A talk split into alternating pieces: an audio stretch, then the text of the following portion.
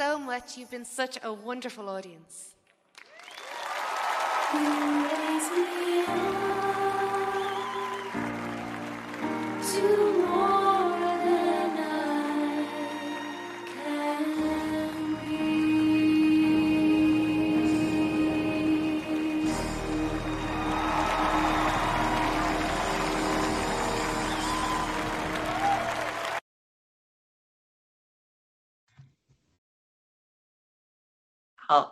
亲爱的观众朋友们、兄弟姐妹们、战友们，大家好，欢迎来到盾牌的节目。嗯，今天很高兴又和雅鲁和伊沟记一起做节目。嗯，请两位打个招呼，谢谢。好的，天赐良知大姐好，伊沟记好。呃，各位战友们，你们好。嗯，大家好。好，战友们好，非常高兴来到我们的节目间，谢谢。嗯，好，那今天呢，我们就是继续学习使徒行传的这个第八章，那呃我们来到这个第八章最后一个故事，就是说呃比利他是怎么样呃就是有圣灵的带领在进行传福音的工作的，那嗯好，请伊古记把这个呃视频放一下。嗯，哦，祷告我有啊，请雅鲁先生为我们做个开始祷告，谢谢。好的，我们今天来读《使徒行传》。关于腓力跟太监传福音的故事，这个故事对基督徒来说已经耳熟能详了。哎，我们今天呃，借着圣灵的感动，也借着摩根的解经，让我们看见这里面有圣灵的工作。圣灵就好像风一样，呃，从这里吹，从那里吹，我们并没有注意到。但是当我们灵力开启的时候，我们就能更能体认圣灵的引领。我们为此感谢天父。在耶稣基督的名里，差遣的圣灵来保护师。今天这位圣灵与我们同在，随时随地都愿意帮助我们，真是愿意开启我们每个人的心，每个战友的心，都能够仰望、信信靠，在信心中寻求圣灵的引领。圣灵一定会给你做出非常非常呃确切的引领。我们祷告，奉耶稣基督得胜的名祈求，我们将荣耀也颂赞，也归我们归给我们的天父上帝。阿门。我们也祈求圣灵与我们同在。阿门。对，《使徒行传》第八章。我们从二十六开始吧。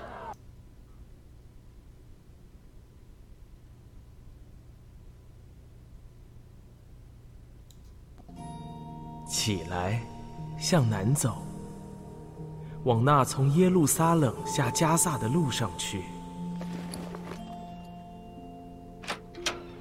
那路是旷野，腓力就起身去了。不料，有一个埃提阿伯人，是个有大权的太监，在埃提阿伯女王甘大基的手下总管银库。他上耶路撒冷礼拜去了。现在回来，在车上坐着，念先知以赛亚的书。圣灵对腓力说：“你去，贴近那车走。”腓力就跑到太监那里，听见他念先知以赛亚的书，便问他说：“你所念的，你明白吗？”没有人指教我，怎能明白呢？于是，请腓力上车与他同坐。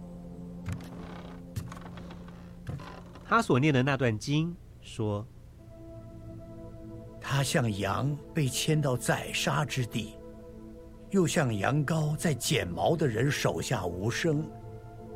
他也是这样不开口。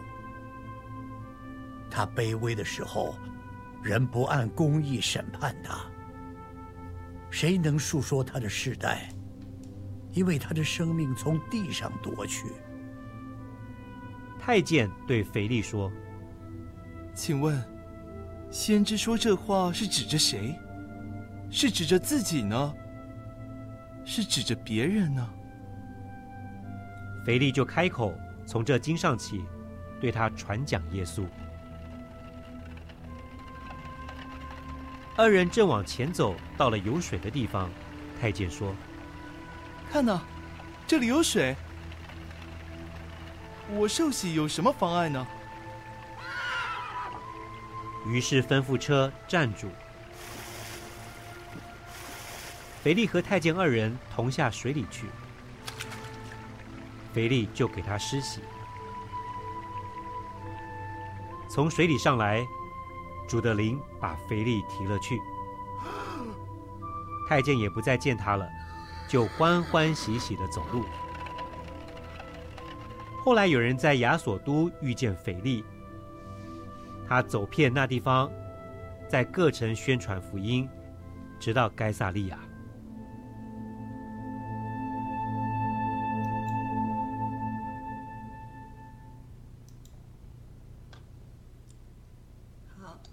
嗯，好，这段圣经看上去好像很短哈，这个故事哈，就是腓力他去，呃，就是有圣灵带领他，叫他去那个荒野那个地方，呃，而不是待在耶路撒冷。那他就呃很顺从圣灵，这么就去了。呃，到了那个地方呢，呃，他看见有一辆呃就是马车经过嘛，这个呃就是有一个呃叫。埃提阿伯的，呃，即是就是古时人了哈，嗯，他们古时人也是啊，这个呃，呃，挪亚的这个呃三个儿子中的一个儿子的后代，嗯，但是他们生活在非洲，所以是嗯非洲人啊，但是呢，那个人呢，圣经上说是有个大权的太监，他是就是管理。总管这个银库，就是像现在这个国家的呃财政部长那样的管理这个呃银库的财钱的哈。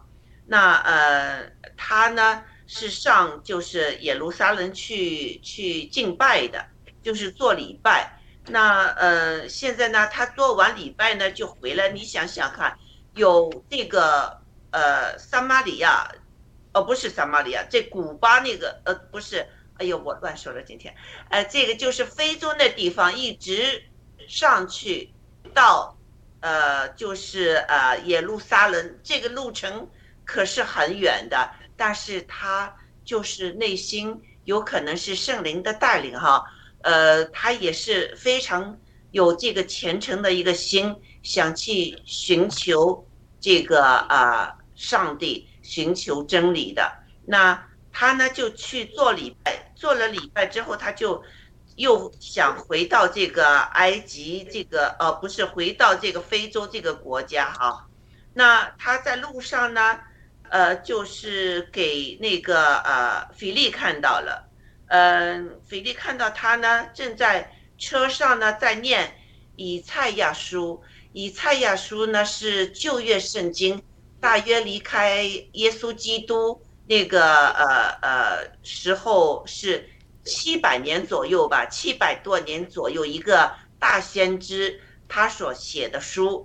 那他在看，他念到呢，就是呃这个以赛亚书里面的一段经节。那呃圣灵呢就对腓力说：“你我们可以看到，最初是圣灵差遣他到这个荒野去的啊。那圣灵呢？”呃，现在呢又告诉他，你去贴近那个那个车子，那他就去贴近那个车子呢，他就呃跑到了这个太监那儿，他听听到太监呢在念这个这段这个经文，那他就问他啊，你所念的你明白吗？呃，太监呢也很诚实的说，没有人指教我，我怎么能明白呢？这句话也是非常非常重要的哈。于是呢，菲利呢就上了车，与他同坐。呃，那他所念的那段经文说，他像羊被牵到宰杀之地，又像羊羔在剪毛的人手下无声。他也是这样不开口。这这个这一段经文，待会儿呢。我们会把整段的经文呢，详细的再和大家分享。那我继续就是把这个故事说下去哈。太监对腓力说：“请问先知说这些话指的是谁呢？指的是先知自己呢，还是指别人呢？”那呃，腓力呢就开口说了，他说：“从这经文上，呃说的呢就是耶稣。”那两个人呢就往前走。呃，他就在车上呢，详细的把耶稣这个故事呢，就告诉了这个太监。那呃，就是他们走到一个地方有水的，那太监说：“哎，这有水呀，我可不可以洗礼呀？”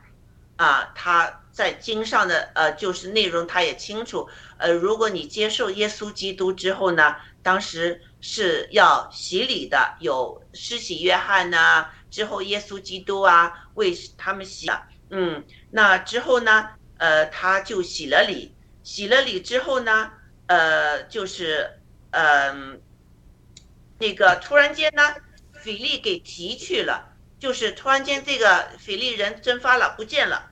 那太监呢，也清楚这是圣灵的工作，他没有惊慌，没有后悔，没有什么，他就欢欢喜喜的就回去了。我们就看可以看到圣灵在腓力身上做的工作，而且在太监身上做的工作。当你接受耶稣基督洗礼那时刻，你会很欢欢喜喜的哈。那后来呢，就是有人在其他的地方呢看见过腓力，他就腓力就没有再回耶路撒冷了，他就在一直的在走，呃，有圣灵带领他，就是在传福音。好，这个故事大致呢就是这么一回事情。现在我们请这个雅鲁，啊，呃，你谈谈最近这个故事的这个解释，谢谢。好的，好像有点回音啊。呃，我们上次讲过啊，我们读圣经啊，需要像拍电影或者演电影一样，进入到人物的心情中去。对，这样他才能丰满起来，对吧？你看这些有圣灵感动的这个在抽子呢，创作电影的时候，他有的时候细节稍微有点夸张，但是我们觉得他是非常合逻辑的，对吧？上次我讲。主耶稣让雅各和约翰他们急躁之后，让他们去耕地，拿那个犁耕地，让他们受苦，汗流浃背的。他们就知道这个，他们的态度对待撒玛利亚人态度不对，对吧？主耶稣告诉他们：“你这耕地是播种，你现在是松土，你不要那么急躁嘛，让人家现在就接受你吧，对吧？”所以他这种这个圣经中这种叫圣别的想象力，我们这个人的想象力。或者这个思维是神和撒旦争夺的战场。从属灵的真理上，保罗说：“心思之于灵就是生命，心思之于肉体就是平安，生命呃心思之于肉体就是死。”换句话说，你的心思就是战场。所以呢，我们有 fake news，共产党、美国的这个全球主义者、假新闻、主主流媒体，天天给你洗脑。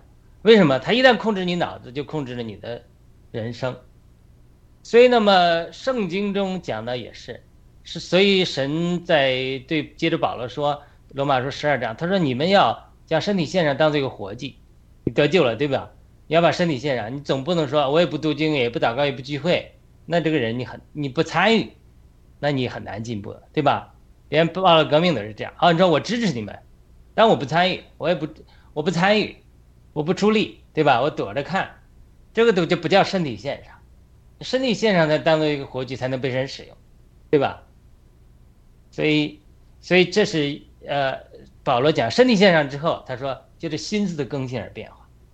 所以基督徒得救之后，一辈子就要心思更新，心思更新就是想象，心思中就是想象力更新。当我们持守主的话语啊，想象主的话语，冥想主的话语的时候，我们这个想象力就打开了，就会进到一个。就是圣灵感动进到另外一个世界，所以我就在这操练一下。比如说他这个太监是怎么样的心情，我进到他这个人物里面，我来表演他这个人物，对吧？或者我作为导演，我来拍摄这个片子的时候，我告诉演员怎么演这个太监，是不是？首先，这个太监是犹太人还是不是犹太人，我们不知道。虽然很多人假定就是一个非洲人、黑人，但圣经没提呀。他是在埃利阿伯做太监。他这个犹太人可不可以做太监？犹太人他神命令不可以做太监的，但是，但是人会不会堕落，对不对？神也不让他们下南地，不让这个呃以色列离开美地，那犹大不是跑到摩亚地了嘛，对不对？就是说，圣经中也规定以色列不可以有娈童，不可以有妓女，但是以色列历史中有没有？也是有的，对吧？所以他他这种呃我。我们不讲，不知道他是谁，所以他不管他是谁，不管他是犹太人堕落到呃埃塞俄比亚的人，或者他就是个外邦人，就是个黑人，那么他在读，他既然读呃圣经，那他会读到，他已经以赛亚书都读了，那肯定是摩西五经肯定是读的，那么摩西五经读到。这个《生命记》二十三章一节的时候就讲了，凡外身受伤的会被阉割的，就是太监，不可入耶和华的会。所以我们的想象力，就是假如他说他他寻求神，或者他是犹太人，或者是外邦人，他读到这个话了，他就觉得自己没希望了，因为神说了，耶太监他不可以入耶和华的会，就是说与救恩无分，对不对？但是这个时候往往就是圣经中的真理都是椭圆形啊，他一方面这么讲，另一方面他那么讲，所以他再往后读读到以赛亚书，当然以赛亚书五十三章讲到耶稣基督救恩，他不懂。那我们可能回头再谈，但是他读到以赛亚五赛五十三章的时候，他不可能就读到那不往后读，他肯定会读五十四章，读五十五章，读五十六章。那他到在以赛亚五十六章的时候，他一下就看到希望了。五十三章我们回头再讲，为什么呢？因为因为以赛亚五十六章，他就是耶和华说啊，你们啊当持守公平，行公义，他就预言耶稣基督来。以以赛亚五十三章也预言耶稣基督来，他说：“因为我的救恩快要来到。”我们知道耶稣这个字就是耶和苏，耶就是耶和华，苏就是救恩，有耶和华成为我们的救恩，这就是耶稣的，这是扎说的的意思。然后他就说：“我的公义快要显现。”这都是讲啊，耶稣基督要救恩要来了，就是神在道成肉身预备的救恩马上就要快要来了。嗯，所以。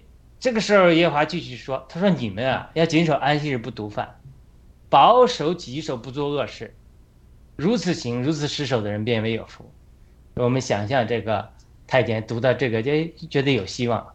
然后五十六三两三节，他接着说：“那与耶和华联邦联合的外邦人，咱们就把一这个一个太监当成外邦人。”他说：“他说耶和华就在说，这些与耶和华联合的外邦人，你不要说，耶和华必定将我从那民中。”分别出来，意思就是说我们外邦人没有戏了。然后神接着说，这个时候我们希望想象这个有这个太监就看到希望。这个时候神接着说，太监也不要说我是枯树。太监最痛苦的就是哭诉。嗯，我们看那个末代皇帝的时候还是电影，讲那个小德章，讲那个他那个为了。从小受到他舅舅家的歧视啊，贫穷的歧视啊，他心里极度扭曲，说我一定要出人头地。我们家他们家乡有做太监的传统，他就拿镰刀自宫，拿灰堵住血口，那很痛苦的。嗯，他不是一次性的痛苦，一生屈辱。所以他那个电影最后演的，他他最后他跟一个宫女私奔了。他都留着他那个宝贝，他那个生殖器装在一个袋子里跟着他，他就是他没有生命了。他外甥也阉割，他没有呃后代，但他又渴慕爱情，对，又渴慕人生的尊重，渴慕尊严，所以他跟个宫女逃跑的时候，他还留着他那个命根子，这是那个好像末代皇帝电影里演，嗯，就是太监的痛苦我们不懂，对，他就说他有他是枯树，他不光是说失去了这种。男女的之欢，嗯，他最重要的是，我上次讲，他他觉得他没有后裔啊，对，他这种痛苦，所以他他会痛苦的，这种痛苦中，我讲过了，我的尼德生讲，痛苦会让一部分人心硬恨神，对，像白登就是这样，他经历了痛苦，孩子去世，他就变得恨神，嗯，他就抵挡神，被撒旦利用来伤害神。和神的工作，那么，那么有些人在痛苦中，他就变得心软，他就寻求，他就寻求神的安慰。所以他读到这里的时候，他就可能就我们想象，他就脸眼光就亮了，得到希望了。他说，接着是呃，以赛五十六章四节就因为耶和华如此说，那谨守我安息日，拣选我所喜悦之事，实守我约的太监，我必视他们。在我殿中，在我墙内，有纪念，有名号，比有儿女的更美。我必赐给他们永远的名，是不能剪除的。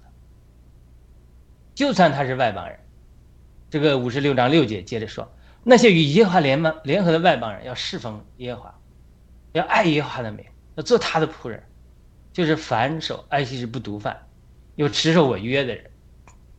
而七节就说：“我必领他们到我的圣山，是他们在我祷告的殿中喜乐。他们的燔祭和平安祭，在我祭坛上必蒙悦纳，因我的殿必成为万民祷告的殿。”主耶稣来的时候，那个殿里面的人都是在这用鸽子兑换金钱，主就生气，用鞭子编成的用草编成的绳鞭子把他们赶出去，推翻了。兑换银钱的桌子，就说：“我付的店是祷告的店，万民祷告，你们却把他们变成交易的场所，对不对？”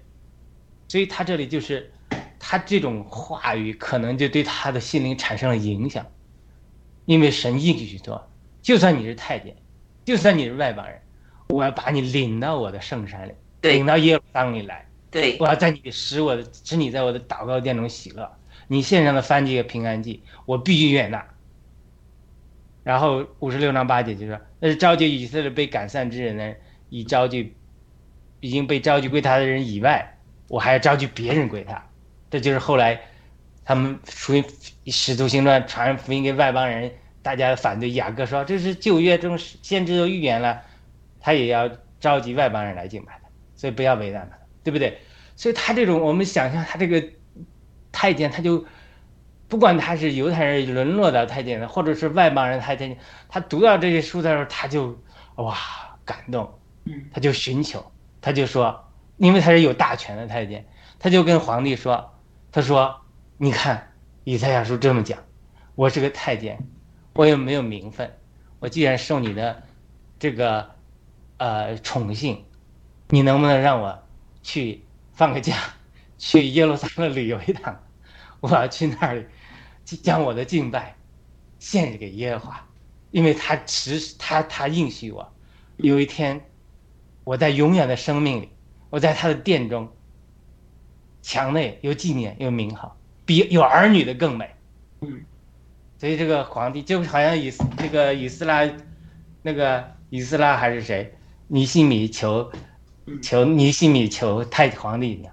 可能皇帝说：“嗯，你这个人是挺好的，这个办事公允，为人正直，尊重我，给人这么权柄，你还这么渴慕神，你去吧，我给你放几天假，你去吧。”他可能就来了。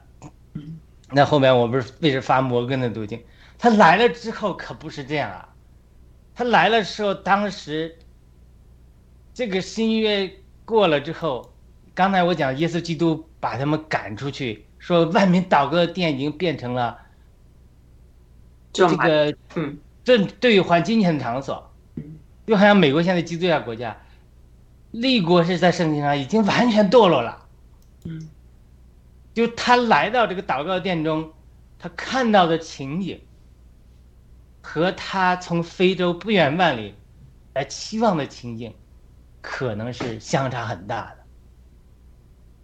如果相差不大。这是我以前带弟兄姊妹读经的时候，我说我们服侍神的人，不应该让一个在我们来到我们聚会中，带着问题来，带着难处来，我们却没有从主来的感动，或者从神来的话语安慰到他，让他带着问题去。教会如果没有神的光，没有圣灵的引领，没有圣灵的恩赐，我们常常弟兄姊妹带着难处来，带着难处走。因为什么？因为你没有在灵里体验到他的问题，也没有通过神的话语，也没有通过圣灵的感动和先知性的话语帮助到他。他整个教会都堕落，他这个犹太人他已经堕落了。上次我们讲到，神的时代已经转换了，圣灵的水流已经转到使徒时代了，转到新约时代了。但是他还因着旧约的话语、神的应许，来圣殿中寻求。就好像马太福音那些外邦的博士来到之后，希望在耶路撒冷找到这个星，但是耶路撒冷是被外邦人占据的。人说啊，这个星在哪里？我不知道啊，我没注意，还还就有这个星啊，耶稣基督诞生了，不知道啊啊，就才查查圣经才知道，哦，这是伯利恒诞生的，所以人家才继续往伯利恒走，那个星又从天上出现了，很。外邦的星象家都看到耶稣基督的星了，犹太人的经学家只知道知识道理，却没有看到耶稣基督的启示。所以他这里因为时代转换了，所以他这种带着极大的渴慕的心情，来到圣殿中寻求，结果看到一对兑换银钱的人，所以可能在失望的心情中就往回赶，继续读以赛亚书，但是又读不懂。在在这种情况下，他在圣殿中是如何祷告的？我们就可以想象的祷告。他说：“呃，他就重复以赛亚五十六章说。”哇，那持守坚守我安息日，持拣选我喜悦之事，持守我约的太监。我现在作为一个太监来到你的殿中，求你在墙内纪念我，有名号，让我比有儿女的更美，赐我永远的名，让我是不能剪除的。他可能就是这么祷告，是吧？神向我显现，启示我。所以他这个祷告，他其实得到答应，但是当时他不知道，所以他在失望中。可能回去的路上的时候，这个神就不许可他空手而归。因为什么？因为耶和华的应许在基督里都是是的，是阿门的。圣灵被耶稣基在耶稣基督里面颤下来做保惠师，就是安慰、鼓励、建造这些寻求神的人的，所以才会有不寻常的事情发生。天首先，天使告诉腓力去干什么，到哪里传福音，然后圣灵又对腓力说：“你要去怎么样怎么样。”就是就是，这就说明一个真正寻求神的人，神永远不会让他失望的。就是以赛亚书讲的彼得引言：“凡信靠他的，凡信靠耶和华的，必不至于羞愧。”我在最失恋、最艰难的时候，我们另外一个朋友也不能生孩子。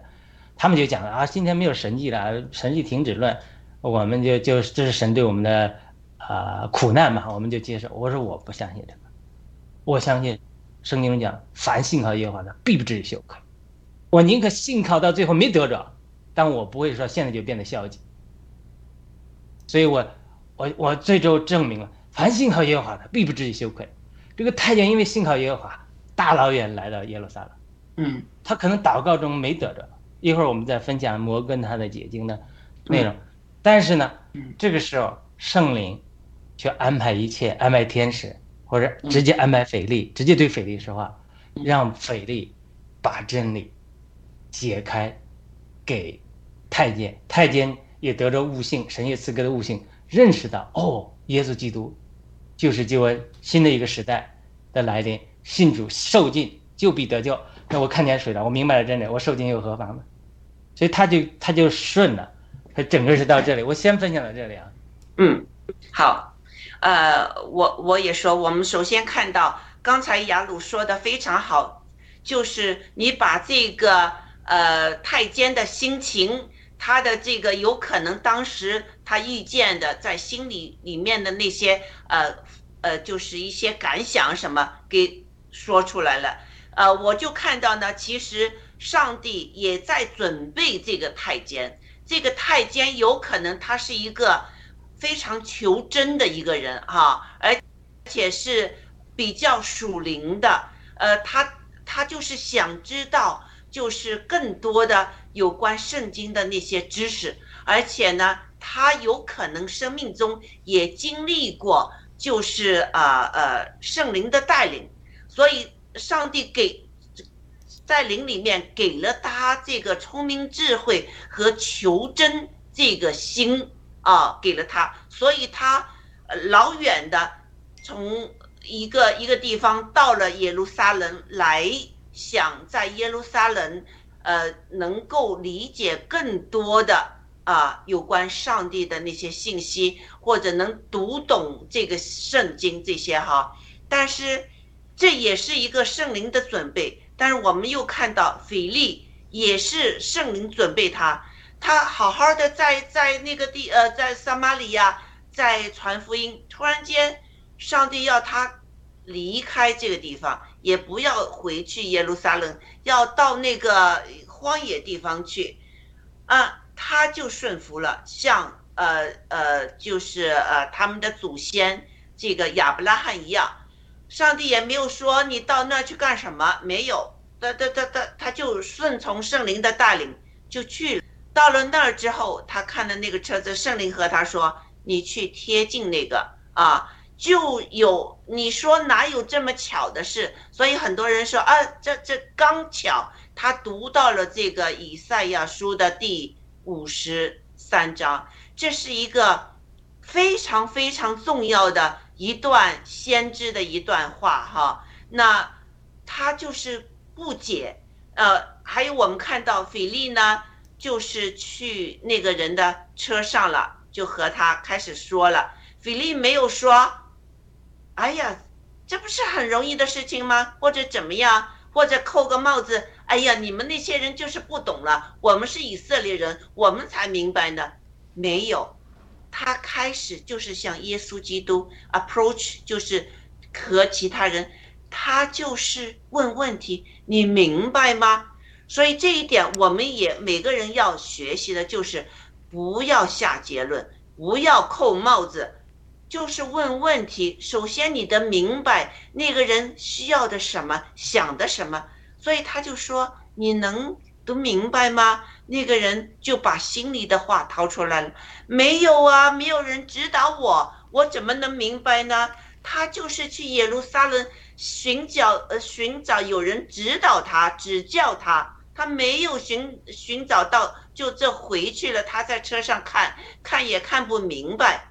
想不到，上帝是有准备的啊！他准备了菲力与他同坐。嗯，在呃埃塞俄比亚有一批人黑人，他们说他们是以色列人，他们穿的呃就是呃做做礼拜那是穿的和以色列衣服一样的。还有一个挂的东西，挂的上面有一些酥酥那些东西，和以色列人穿的衣服是一样，但是他们是黑人，他们说他们是以色列人啊，呃，这个敬拜的方法和以色列这么千年来，他们一直坚持着这种呃，就是呃呃这个主日，呃呃这个崇拜上帝的这个礼节的，啊，是有这么一批人的那。呃，有可能就是当时那个太监，他们把这个呃呃，就是呃这个真理啊，耶稣有关耶稣基督的真理带到了这个这个他们所居住的国家啊，就是那个埃塞俄比亚，也也说不定，我们就是不是很清楚。但是那有有一批基督徒，他们吃的。过的日子就和以色列人是一样的，这样用这么一个方法的，嗯，那就是呃好呃雅鲁，你可以呃呃，我问问伊勾记，你对这个上半段有些什么疑问吗？嗯，好，谢谢。呃，我觉得你们解释了以后呢，我就觉得呃还懂，就是能。感受呢，就是我就像就是雅鲁前面说的，就是说你这个就是始终依靠着神，你不要以为就是你到时你着急，觉得好像我没有得到就泄泄了这个气了哈。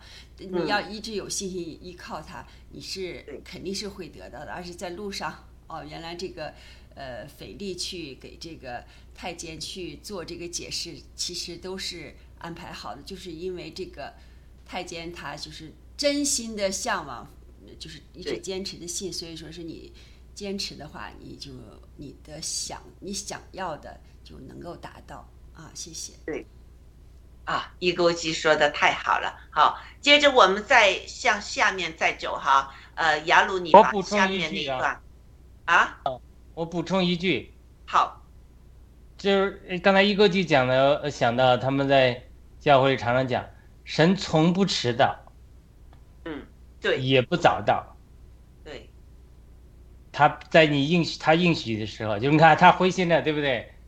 他要往回走，他再走，如果再走的话，走到非洲，这腓力已经到不到的撒马利亚的地方了，或者当时交通工具不方便，他赶不上，那他就错过了。他一错过，他可能错过几千年，那可能非洲福音化，就是埃塞俄比亚的福音要错过几千年，对吧？的话一。当时圣灵不允许保罗往小亚细亚往东走，但是如果往东走，那就中国早就福音化了。对，所以他从不迟到，也他也他不早到，也不迟到，就在适当的时候。对，所以我们一定要等候神的时间，特别是我们报了哥们的战友，一切都在神的掌握中。对，我们要要信靠神。嗯，好，呃，耶国基把呃刚才那段呃呃《使徒行传》那儿的那段，再把它放出来。我们暂时不放这个呃以赛亚书的五十三节，呃五十三章。嗯，谢谢。嗯，我们有啊、这个雅鲁继续把下面的那段故事呢，嗯、根据呃摩根的这个说法，再和我们解释清楚。谢谢。我看看我能看清楚他这个呃 PPT，我放大一下啊。嗯，对他，他这个啊，你把啊，对，谢谢，好，对他摩摩根是解经王子，叫坎佩尔摩根。我以前读经有的时候有一些感动，哎，我以为我自己得了一个感动，结果一看人家这个摩根也讲过，所以这个摩根常常他这个解经里面都有很多圣灵的感动，嗯，所以他这个这个这个感动呢，那我我我念念他这个吧，好吧？好，我念念他这个，我念念他这个可能对呃。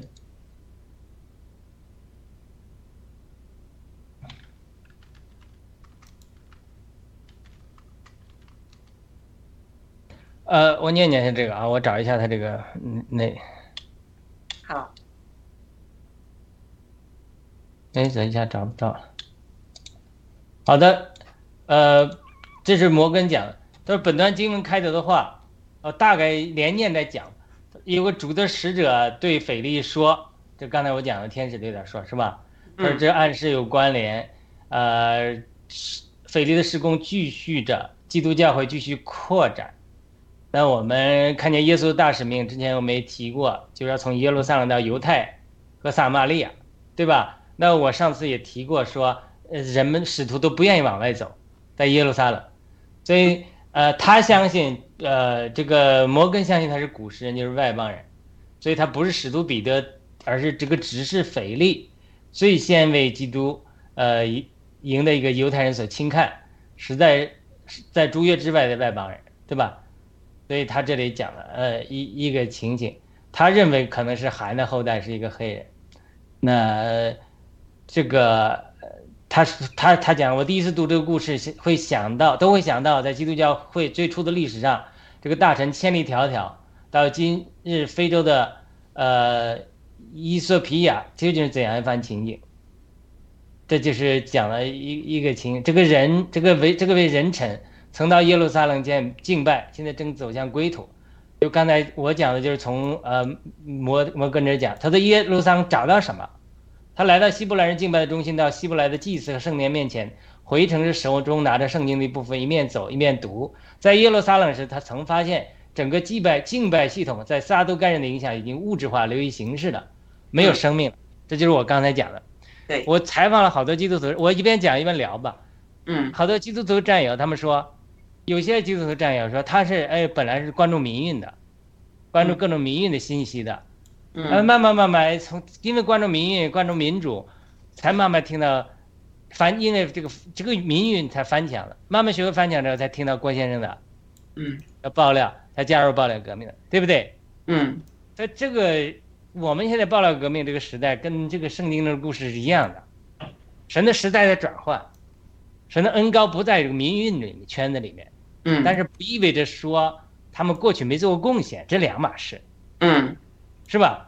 他们绝对是做过贡献的，他们也引导了很多人启蒙对民主的思想和追求。虽然我们知道里面有一些苍蝇，呃，坏了一锅粥，老鼠坏了一锅粥，这是有的，但是你不能把他们过去一个阶段做的工作都否认了，他毕竟有启蒙的作用，对吧？对。但是他这个，但是他这个整个他这个系统已经腐化了。所以呢，神就在新的阶段呼召着新新中国联邦，然后走向一个新的使命。嗯，在这个过程中，有些人他就哎因着这个原因他就跟上来了，就进入了一个新的时代，对吧？所以他这个摩根在讲这个这个呃呃太监的时候，也是有这种情形，他是来这个宗教的耶路撒冷来寻求，但是他这个当时的敬拜系统整个被撒都该人，就不连复活都不相信人控制的，所以他已经物质化了，没有形式的，流于形式，没有生命了。从他，我接着读啊，从他对腓力所说的话里，我们可以听出他对他在耶路撒冷所闻所见并不满足。对，他在车上坐着念先知以赛亚的书，显示他渴望明白希伯来宗教里最深刻的事。嗯，然后腓力问道：“你所念的，你明白吗？”这时候还是摩根，我在读摩根的。摩根说：“我可以从他的回答觉察觉他的失望和不满足。”嗯，太监说：“没有人指教我，怎能明白呢？”嗯，那这个就这就是我刚才讲的，我们基督徒聚会服侍神的人，不能让信徒来了我们聚会或者听我们的节目，带着问题来，带着问题走。嗯，这里就是他到耶路撒冷人带着问题来，带着问题走了，没有人关心他。嗯，这现在基督教里面大教会，如果缺少小组的功用，常常就是。带着问题来，带着问题走，来了也没人问候你，没有关心你，对，也没更更没有人属灵上能够借着话语的力量，嗯，如果牧师讲到不够有亮光的话，或者借着先知性的恩赐讲出你心中的隐情，通过交通啊，跟你祷告有引领得主，所以这个这是两方面都很重要的，所以。他是很多人参加教会中来，包括不信的人来了教会之后失望了。为什么失望了？并不是说那个不单单是说啊那天牧师没人讲的好，可能他没有碰到一个关心他的人，也可能是有些人外面不痛不痒的关心了他，他灵里的问题，他的痛苦，没有人体会到，也没有给他指出方向。对。对不对？所以这叫先。为什么我们一我一直讲先知性的恩赐？先知性的恩赐是临前实际上的。他说他一个人外邦人，他是不信的人来到你们中间，你预言说出他的隐情，他立刻顿服服敬拜，说神在那在你们中，对对不对？所以这个是现代教会我们真的需要的，就是说，人寻求我们帮助的人，或者来教会寻求帮助的人，或者来我们聚会中寻求帮助的人，人家开始不了解你，不会向你敞开的。嗯，他有一百分的话，不会告诉你百分之七十的，三十分就告诉你就不错了。嗯，所以他都在心中隐藏了。但是保罗说，我们属灵人参透万事啊，我们灵里有感觉的人，我们就能看出他问题的所在。我三两句话，一个经文，或者一个祷告，我就能摸着他的问题。我告诉你，你是在哪里忧虑，你是哪里的问题，就能感动他。嗯。这就是我们今天教会是信徒缺少的，他他为什么信徒有时候包括人啊，我去过教会没啥意思，这种我常常听了不信的人说啊，我去过教会没啥意思，就是这种教会在当时的光景中跟耶路撒冷光景一样，没有摸到人家来教会寻求的人的脉搏，对，没有摸到他的痛苦，对，没有接触生命的话，也没有接触先知的恩赐，非常帮助了他，所以这个人就被半跌了。他讲啊，教会没意思，我去过他，没这这一帮人在神经兮兮的，就是唱啊念啊，神叨叨的，对吧？就因为什么？因为教会的人他很多的时候他自己光顾着我自己神叨叨的，我自己在举行个仪式，念念经，唱唱歌，聊聊天，嗯，他没有与圣灵的亲密的交通到一个地步，像腓力一样，他那么敏感，天使说话他也听见，圣灵感动他也听得见。对，他就能被神使用。对，换句话，换了一个人，可能就没办法，因为什么？他又没听见天使的声音，又没听见圣灵的感动，或者圣灵给的感动还不顺服。我们很多教会的人光景人就这样的，所以很多人他没有信主，不是他的问题。他去过教会，他在那个时候他第一次被绊跌了，不是说谁说话伤了他，而是说没有人关心到他的需要。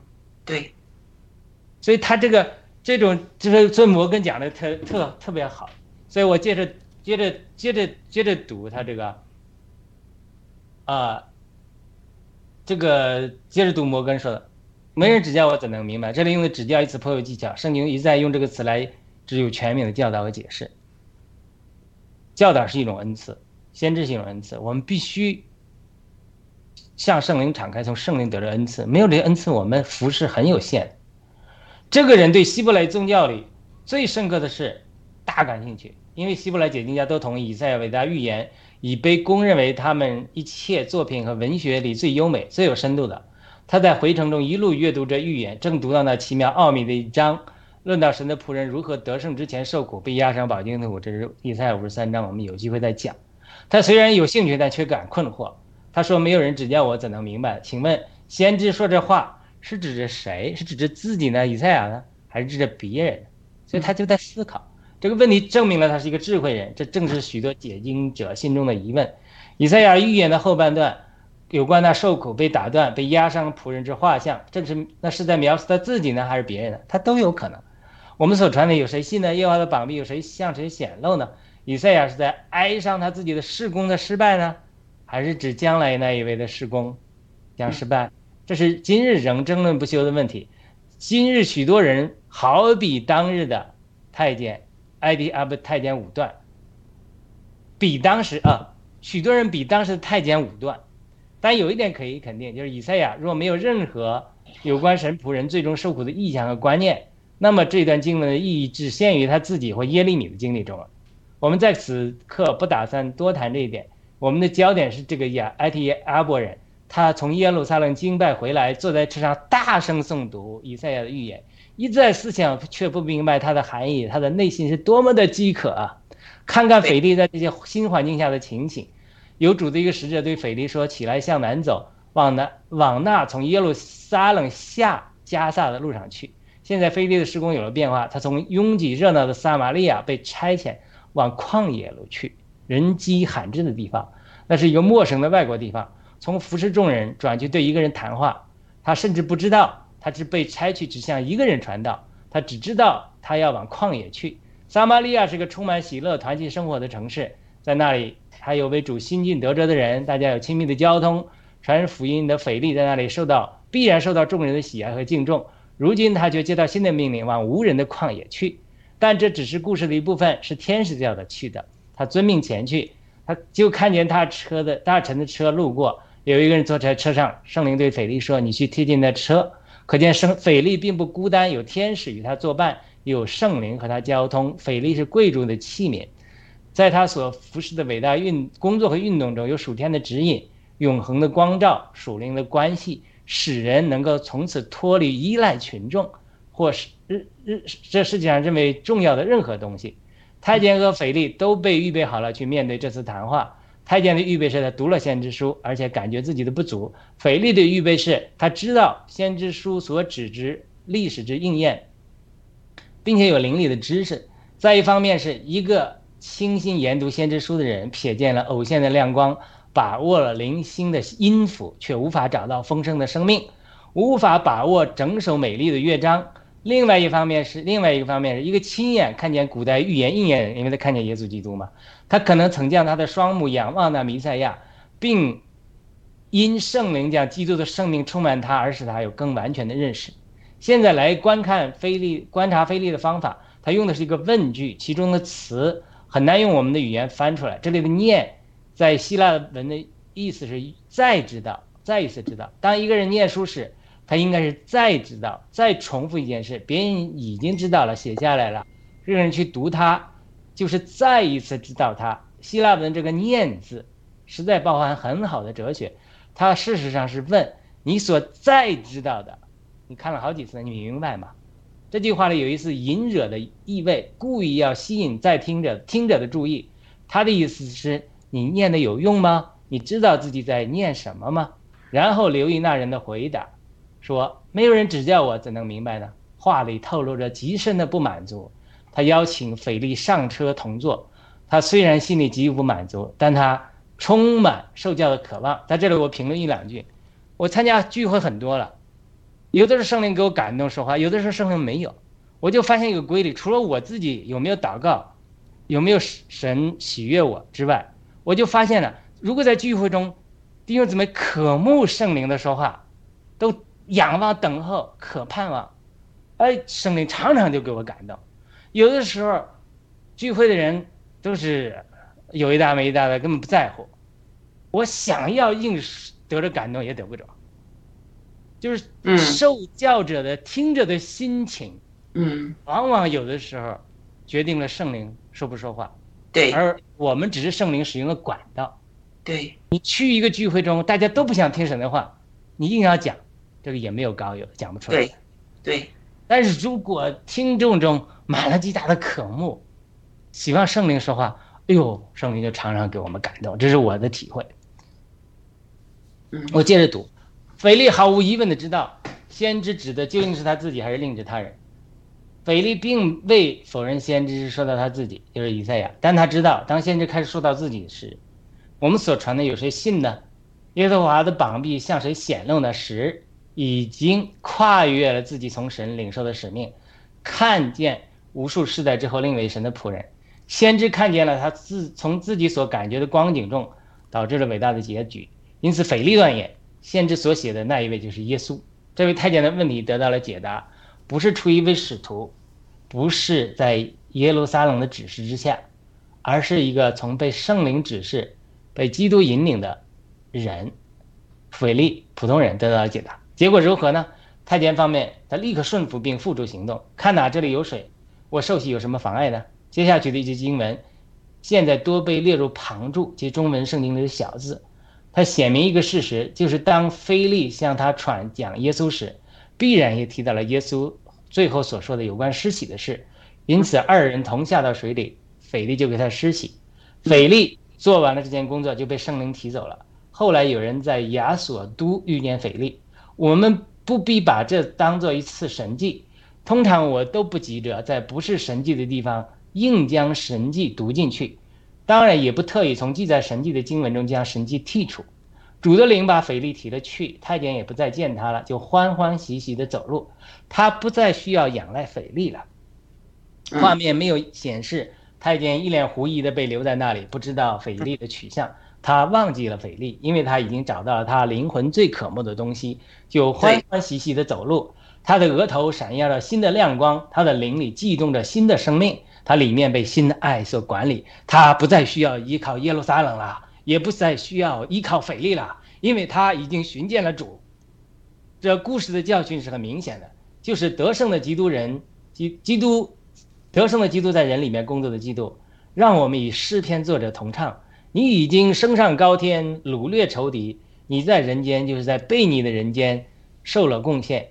接下去，可在同一诗里读到这样的话：古时人，就是非洲人，要急忙举手祷告，就是升上高天那一位，他已经掳掠了仇敌。他看见看见古时人向神伸出双臂，是圣灵是他们举手祷告。早在腓力来到之前，他已经借着圣灵在那古时人心中动工。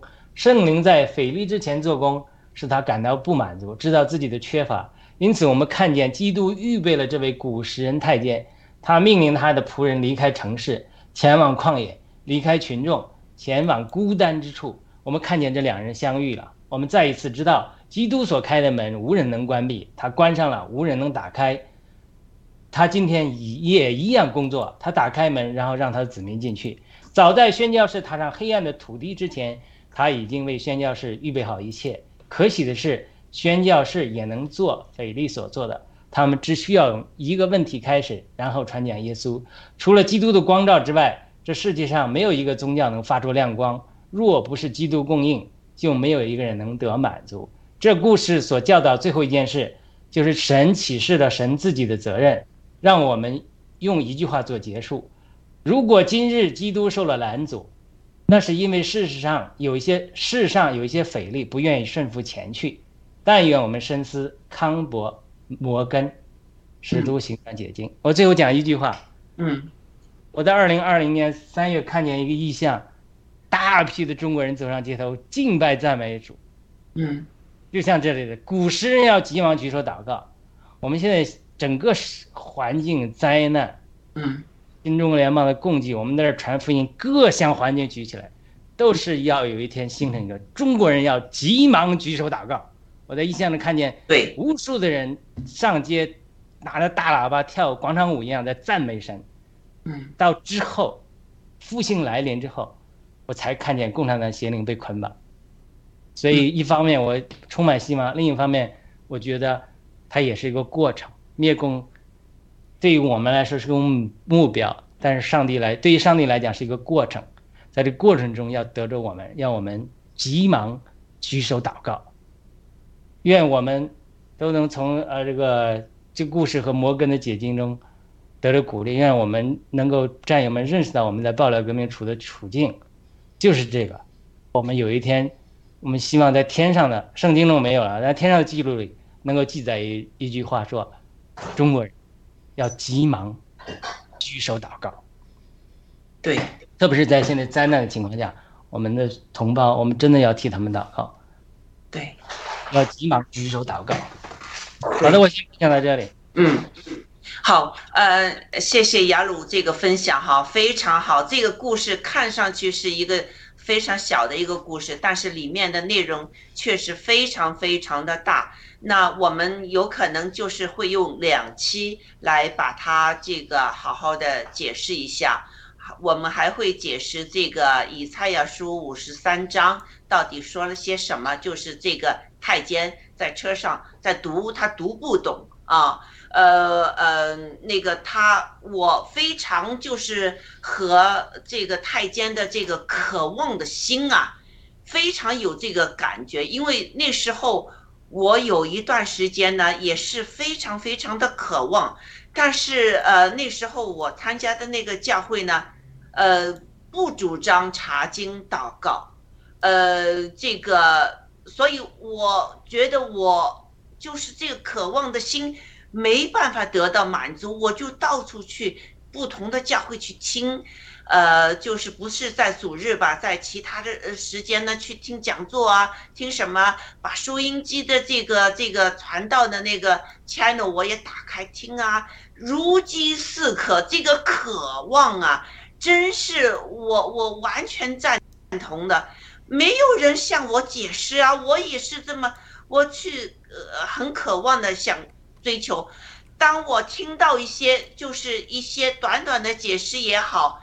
就是我的灵里面呢，好像得到了喂养之后，这我我就觉得我自己那个人变成了一块海绵，就去这么吸，到处去吸，所以最最后我就呃改去了我们这个我在我家附近的那个教会，那个教会呢非常好，牧师讲道，呃起初我进去我是带着问题进去的，就是像这个太监一样。啊，他有可能带着问题、带着痛苦去的，但是，咦，牧师的讲号、讲话就好像是对我说那样的哈，使我解了谜，使我内心得到了安慰，使我明白了，在灵里面明白了这个这个我所经历的那些东西的意义在哪里，所以我这个渴望啊，我真是有这个感觉哈。那我们也看到这个太监，这个说的话也是很可怜。他说：“没有人指教我呢，我怎么能明白呢？”比如说，我以前有举个例子，就是圣灵要我，呃，像我那个同学，就是呃，以前我呃读书那时一个同学打电话给他，圣灵就是一直催着我要打电话给他，我都不明白圣灵为什么我打电话给他。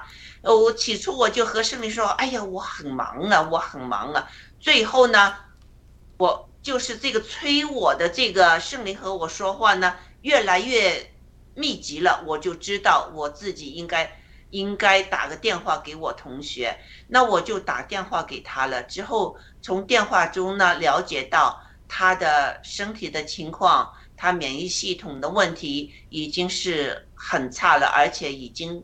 中风过了，就是一边不能怎么动的哈。那呃，起初呢，我也没有和他说我是基督徒啊，这些那些我没有说。他就问了我的一个问题，他说：“呃，你去了加拿大这么久了，呃，他说你在加拿大，你觉得你最大的收获是什么？”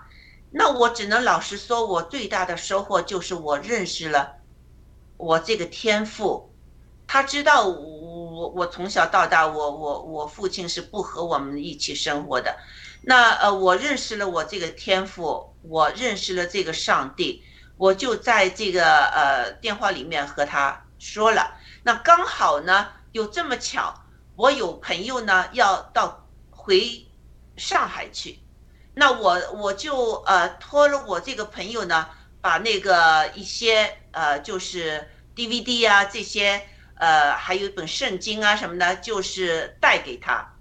那之后呢？呃，他们就回去了。他找到了我这个同学，呃，这这个一对夫妇也是基督徒啊，经常一周一次呢，就是背着他从楼上呢下来，之后呢，车他去呃吃东西啊什么的，对他非常的关爱。那之后他也看了我那些东西。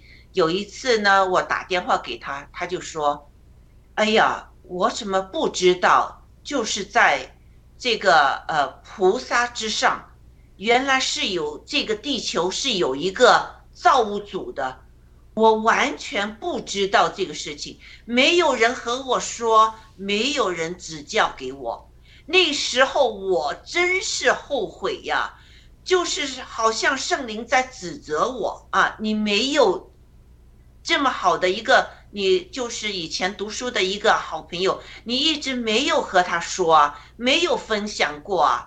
那那时候我就非常非常的内疚，所以这个太监说没有人指教我呀，怎么能明白呢？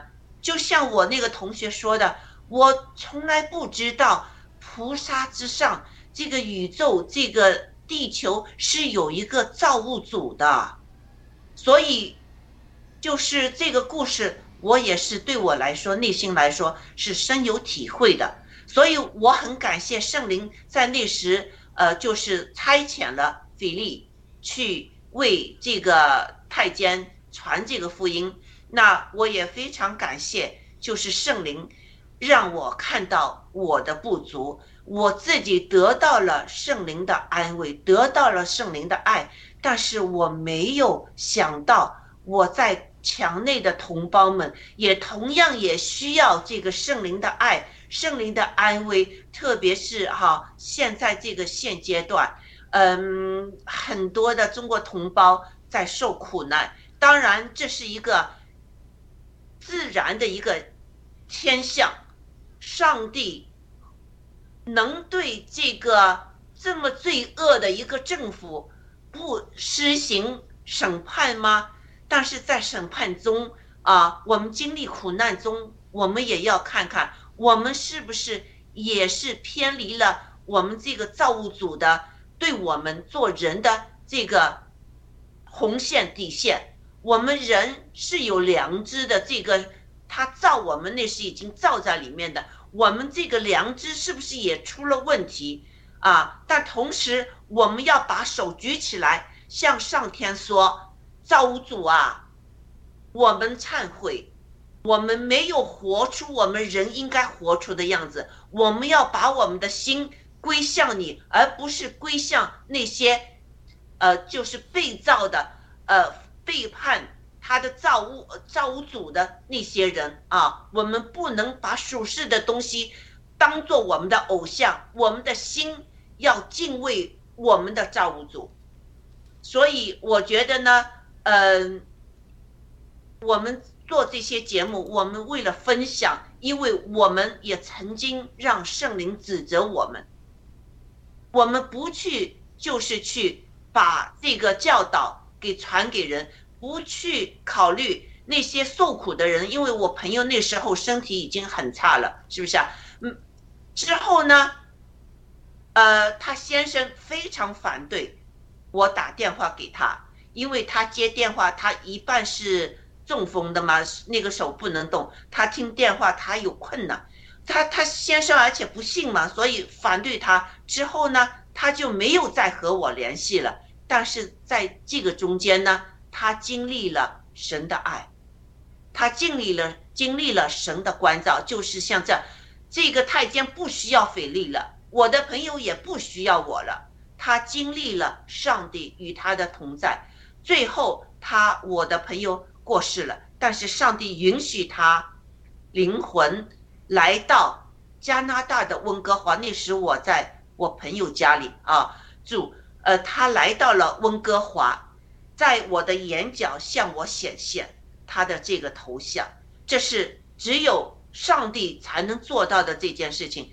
他的灵，他的一个降临到我在温哥华，因为他非常想念我啊，就是像我，就是我的朋友让我看见了，所以我我觉得这个圣灵的工作，呃是非常奇妙的。有可能在这儿我们不明白为什么菲利突然间给上帝提走了，离开了那个人。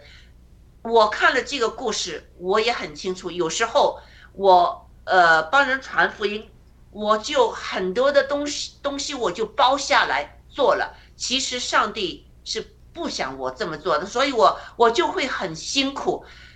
有时候上帝有可能在这也是一个安排，不要我再经常的打电话让那个人。就是和我的朋友经常的打电话，我的把心放下来，把它交给上帝就行了。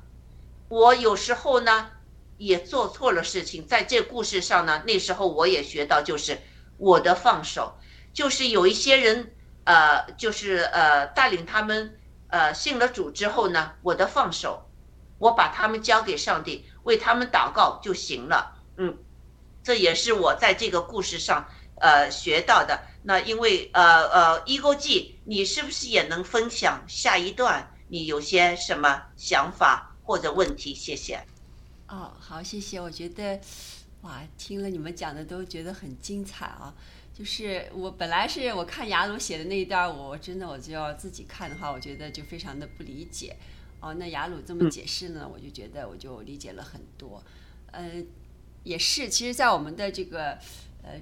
就是日常的生活当中吧，我们就是呃，像那个刚才天赐良知讲的，我们很多事情好像都是想给别人去，哎呦帮到底哈，帮忙 帮到底。其实呢，可能我们就提示一下，呃，然后呢，呃，让他自己去体会，让他自己去这个体验吧。然后可能这样的话就更。就是对他的帮助是更大的，就像那个，呃，那个斐利，呃，跟太监讲完了以后就没有了，就圣灵就把他提走了。那这个其实是就是让这个太监去体会，太监去自己理解，然后太监去体验这些，他会更加的明白。呃，有的时候我们想这个。这个确实是生活中有很多，就是刚才我觉得雅鲁讲的那一段，就是说去我们去教会去做，我们心里有结，有什么问题去教会没有得到解决，那么我们肯定就不会去信了，因为呃我们的心里的这个事情想到那儿去得到解决，但是没有解决，但是就是就是我们这些呃就是基督徒们可能是要去。看别人的内心哈，你要想帮助人的话，要去看他他到底是有什么问题。你真的你能不能去？你帮到底帮到他了没有？呃，这样子呢，我觉得就是我们这是我们真实生活中的这种情况嘛，是吧？所以我但是我觉得就是可能就是我们想要的解决问题去了那以后，嗯，我们也要敞开心扉去说嘛。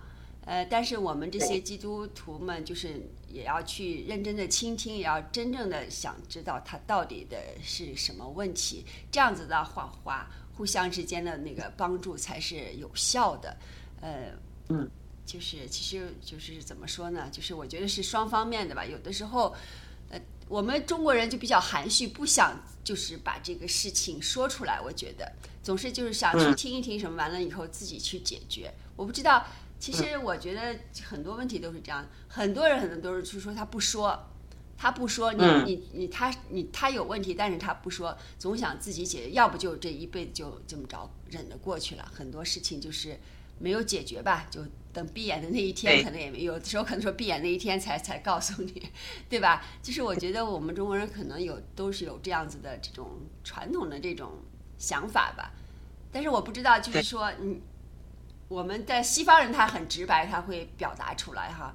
但是我不知道，就是说是嗯，是不是我们真的去把自己的心扉敞开去表达，就就那么好呢？但是还有一点就是说，我们当我们表达了以后，可能我们会受到另一方的不同的待遇，比方说嘲笑你呀，哈，或者是给你传这些一些，把你这些痛苦更传开，让你更痛苦。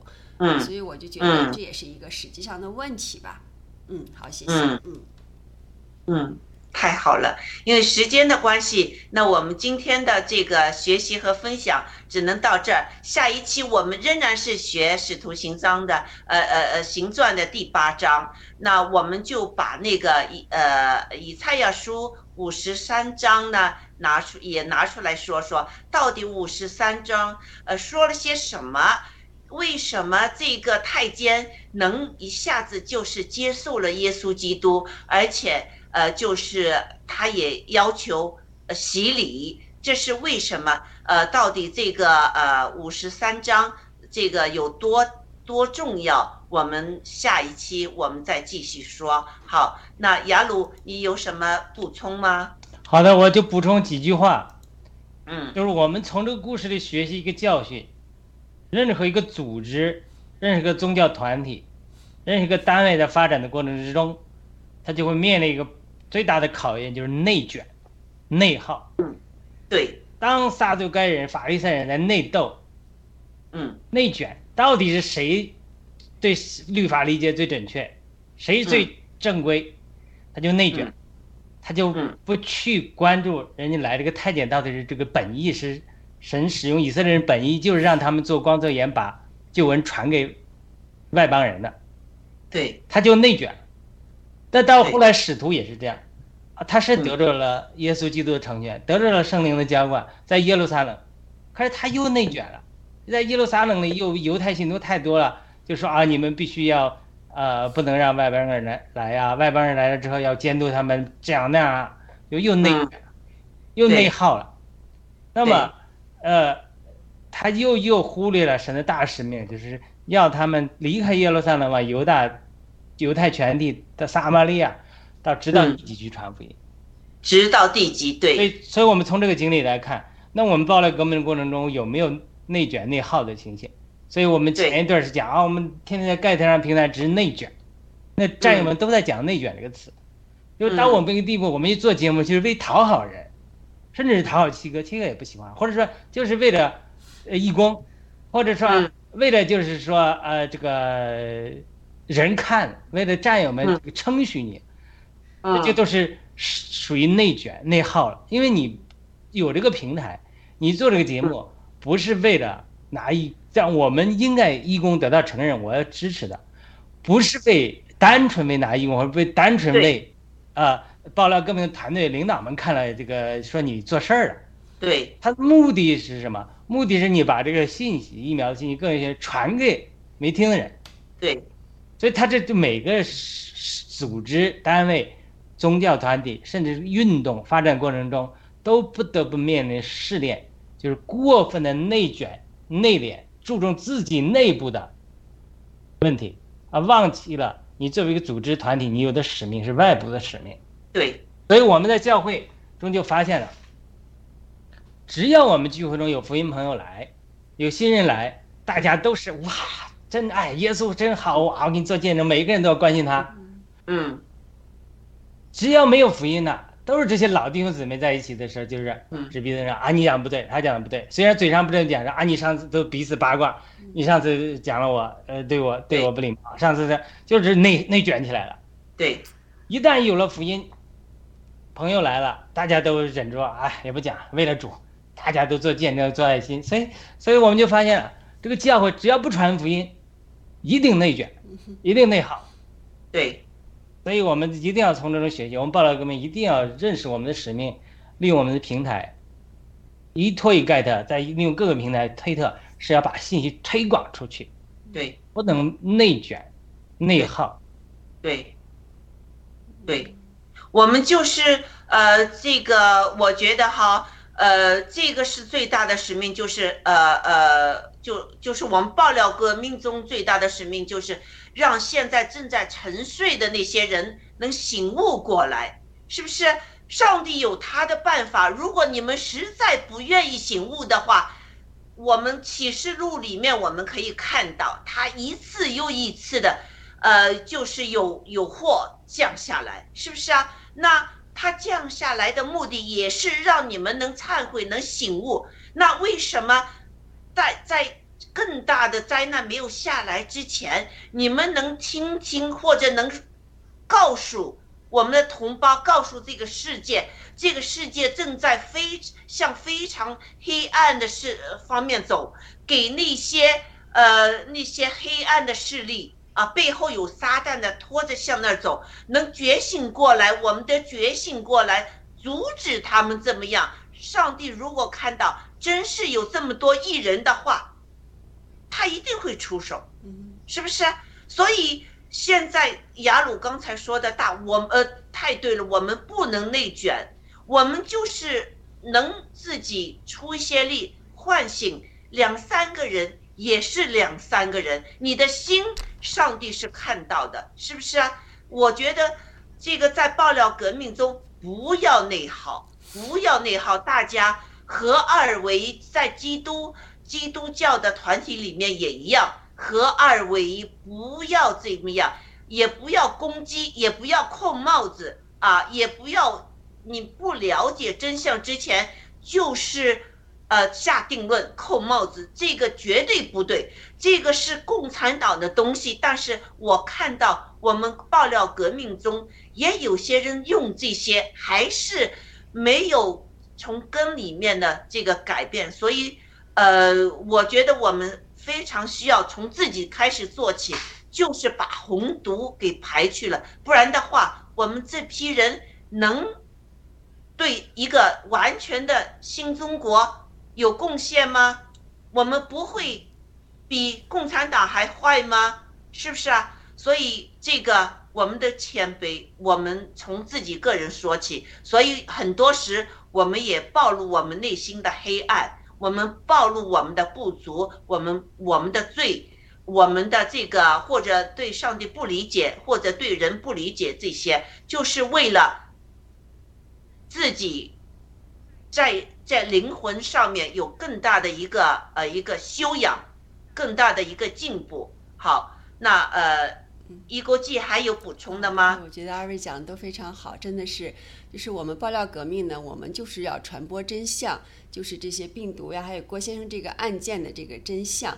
那我们的这个就是我们就是用这个神的这个指引，我们按照神的意图去做，不能就是说我们呃就是在传播真相的过程当中，我们自己反而中间有什么这个。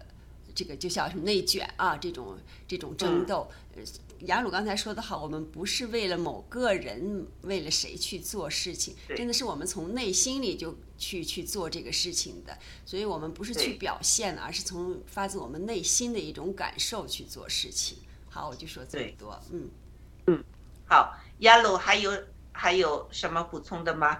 没有，我们时间差不多了。好，就刚才一个句讲的很好。对我们人就是。当然，我们这个是正常的心态，对吧？我们有的是尊重父母、爱父母，都要表现让父母夸一下，这个是人之情感，这个有一点也没问，也是很正常的，是吧？但是，就是我们必须要认识到，我们不能过度内卷。对。呃，嗯，我们以后会学习一些。就是怎么样处理人和人之间的关系这些东西哈，那好，那我们今天的这个呃学习和讨论呢就到此结束了。那我来做一个最后的一个祷告。好，亲爱的天父上帝，感谢你，呃，指引我们，带领我们在今天的这个呃查经中，我们见到了光亮，也同时看到了我们内心不足够的地方。我们也在不断的学习，呃，圣经中的人物呢，就是我们一个非常好的一个呃一个典范吧。他们的呃呃就是呃顺利的传福音和有阻碍，这对我们来说都是一个借鉴。我们要在你的话语中呢，就是啊要学习，在启示录中，你很清楚的和和呃信徒们说，要把这个和约翰说了。把这本书要把它吃下去，吃在口里觉得是甜的，到了但是到了肚子里是苦的，因为为什么呢？我我自己个人的认识就是苦，就是圣经中指责的很多是我自己个人的内心的那些呃，就是呃缺点，特别是我的罪，特别是我还有加上红毒，我是一个罪人，我愿意谦卑的在这儿和呃战友们一起，和听众朋友们一起学习修养，学习在灵命上的成长进步。呃，成为一个上帝喜悦的一个仆人，我们这样祷告是奉耶稣基督圣名求，阿门。阿门。好，谢谢各位，谢谢战友们的呃，就是支持和点赞，呃，聆听，呃，很希望呃，就是观众朋友们能给我们留言，呃，特别是呃，就是给我们些指正，呃，就是告诉我们我们这个节目。怎么样才更能呃，就是呃，就是得到呃呃，或者对大家的关怀、关心和一些疑问，像那个太监那样有一些疑问怎么样能呃就是大家一起在这个呃空中这个平台上呢得到一些讨论。好谢谢各位再见。再见。